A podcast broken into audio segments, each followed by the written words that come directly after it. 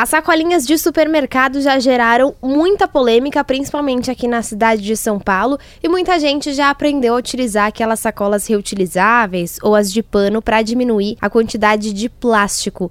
O Gil vai falar hoje sobre sacolinhas inovadoras que podem até diminuir a quantidade de agrotóxico nos produtos. Olha só. Exatamente, Letícia. Lá na China, um grande escândalo porque produtos estavam com taxas três vezes maiores do que a recomendada pela Organização Mundial de Saúde de pesticidas, de defensivos agrícolas. Isso gerou uma grande crise e a Tesco, que é uma britânica, ela desenvolveu um tipo de embalagem com alta tecnologia que ela faz uma, uma catalisação um processo químico, ela deixa um tempo no sol, ela retira quase todos esses agrotóxicos. Isso foi um trabalho que está saindo em quase todas as revistas de cientistas, pode até talvez levar para um prêmio Nobel, porque além de tirar aquele pesticida, também produz H2O. Três horas da sua maçã, da sua pera dentro dessa embalagem faz com que quase todo pesticida seja retirado. Olha, uma tecnologia realmente inovadora, Gil estava me mostrando aqui, é uma sacola de plástico normal que você coloca lá suas frutas, seus legumes, suas verduras quando está fazendo compra compras.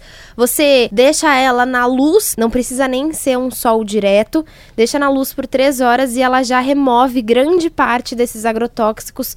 Mas tem uma outra sacola plástica também, que tem uma tecnologia envolvida bacana para o planeta, né, Gil?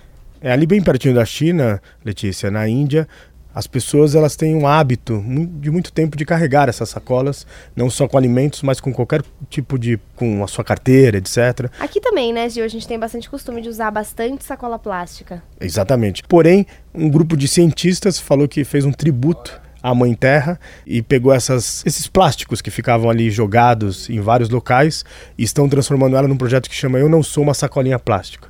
Porque eles pegam algo que era lixo e transformam numa nova sacolinha que depois é 100% biodegradável e não tem nenhum tipo de tóxico para as pessoas e os animais. Economia circular e nanotecnologia.